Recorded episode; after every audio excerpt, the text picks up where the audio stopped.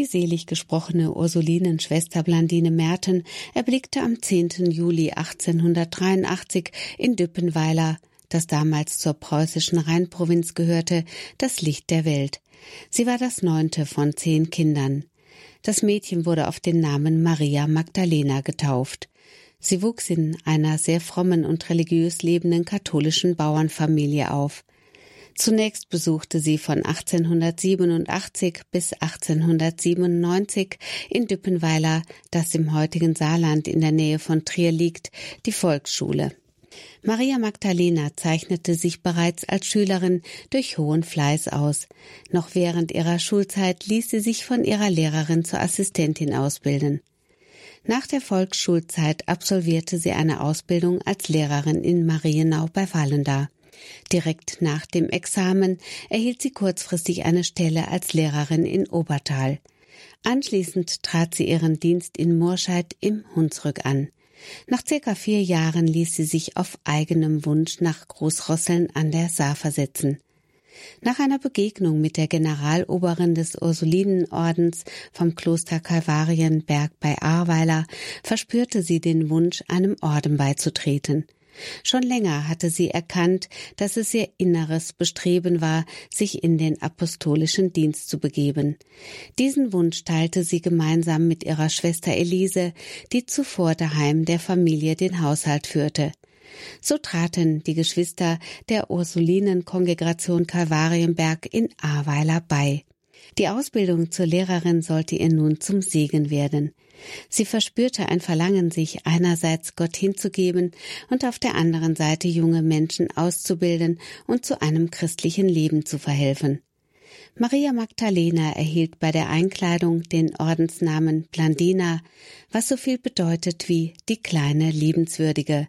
Bekannt wurde sie allerdings unter dem Namen Blandine, das ist die eingedeutschte Form von Blandina. Ihre Schwester Elisa erhielt den Namen Blanda, was so viel bedeutet wie die Liebenswürdige. Schwester Blandine legte 1910 im Mutterhaus der Kongregation in Ahrweiler das zeitliche Gelübde und 1913 die ewige Profess ab. Von November 1910 bis Juni 1911 war sie als Lehrerin und Erzieherin im Pensionat der Ursulinen in Saarbrücken tätig. Aus gesundheitlichen Gründen wurde Schwester Blandine an die Ursulinenschule nach Trier versetzt. Dort wirkte sie ebenfalls im erzieherischen Dienst. Mit Eifer und kluger Besonnenheit, in Demut, mit geduldiger, doch strenger Güte widmete sie sich dieser Sendung. Sie machte ihrem Namen zeitlebens alle Ehre und zeichnete sich durch eine tiefe Bescheidenheit aus.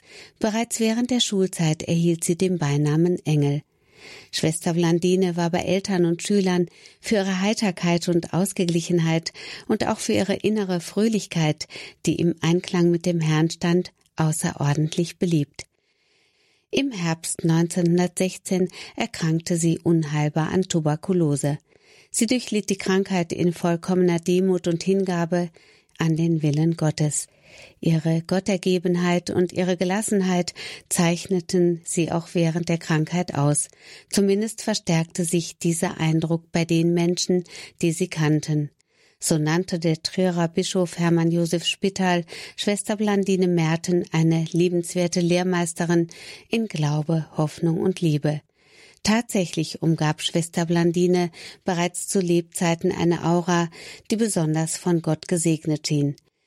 Sie verstarb am 18. Mai 1918 mit nur 34 Jahren im Kloster Bantus in Trier. Beigesetzt wurde sie auf dem Friedhof von St. Paulin in Trier. Nach dem Ableben von Schwester Blandine wurde den kirchlichen Behörden hunderte von Gebetserhörungen von Gläubigen gemeldet. Aus diesem Grund wurde 1954 in Trier der bischöfliche Informativprozess zur Vorbereitung einer Seligsprechung eröffnet. Vorangetrieben wurde das Verfahren durch eine außergewöhnliche und unerklärliche Heilung der an Krebs erkrankten österreichischen Missionsschwester Irimberta Puntigam. Im Dezember 1986 wurde diese Heilung als Wunder in Rom offiziell anerkannt. Einer Seligsprechung stand nun nichts mehr im Wege. Am 1. November 1987 wurde Schwester Blandine von Papst Johannes Paul II. selig gesprochen.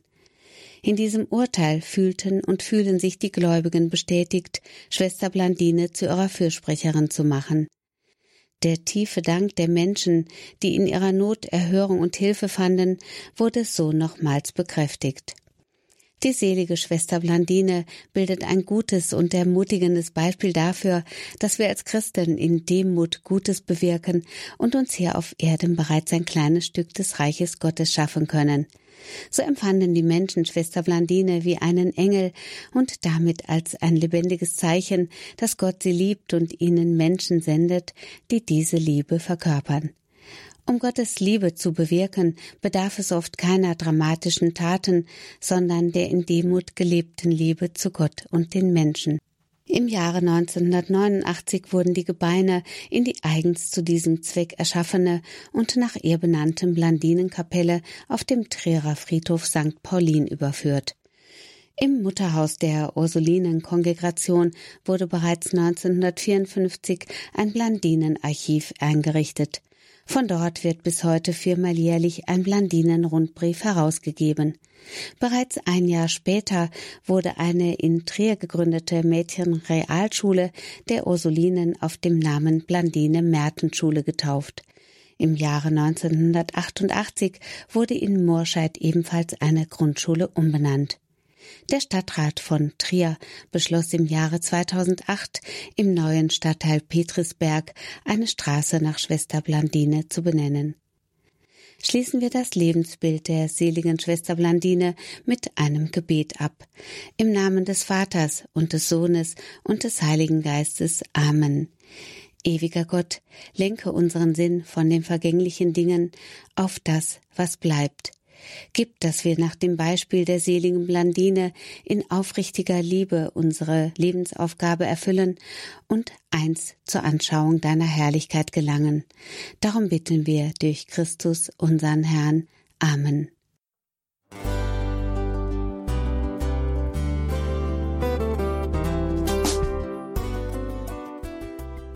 Liebe Zuhörerinnen und Zuhörer, Vielen Dank, dass Sie unser CD- und Podcast-Angebot in Anspruch nehmen. Wir freuen uns, dass unsere Sendungen auf diese Weise verbreitet werden. Dieser Dienst ist für Sie kostenlos. Für uns ist er allerdings mit einem nicht unerheblichen finanziellen Aufwand verbunden. Deshalb sind wir für jede Spende dankbar. Alle Bankverbindungen unserer Spendenkontos können Sie über unsere Homepage horeb.org unter dem Menüpunkt Spenden einsehen. Dort besteht auch die Möglichkeit, online zu spenden. Natürlich nach den neuesten Sicherheitsstandards. Sie können diese Informationen auch bei unserem Hörerservice unter der Telefonnummer 08328 921 110 erfragen.